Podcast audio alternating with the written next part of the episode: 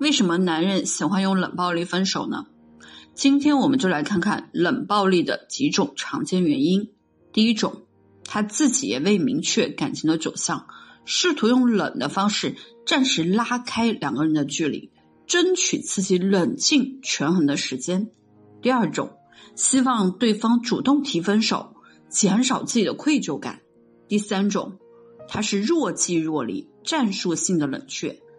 这种冷却，除了让对方能有时间去适应和冷静，让两个人的感情冷静外，更多的是给自己时间去缓冲，让他慢慢能够适应没有对方的那种日子。第四种就是惩罚赌气，自己想要宣泄情绪。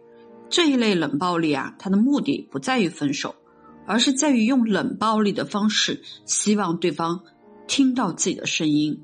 自己的意见能被对方重视。第五种呢，就是担心啊对方过度的纠缠，避免自己见面以后心软，导致最终分不掉。第六种，回避型的人格，这类男生对于感情和问题的处理方式，更多的是从他们小时候的成长环境和原生家庭里面带来的影响。第七种，骑驴找马。第八种呢，就是不爱了。他居然连分手都嫌麻烦，对方爱咋咋地都跟他没有关系。那感情其实是一种动态的平衡，感情可以从不好也可以变到好，可以从好也可以变到不好，关键是看我们怎么去调整和经营。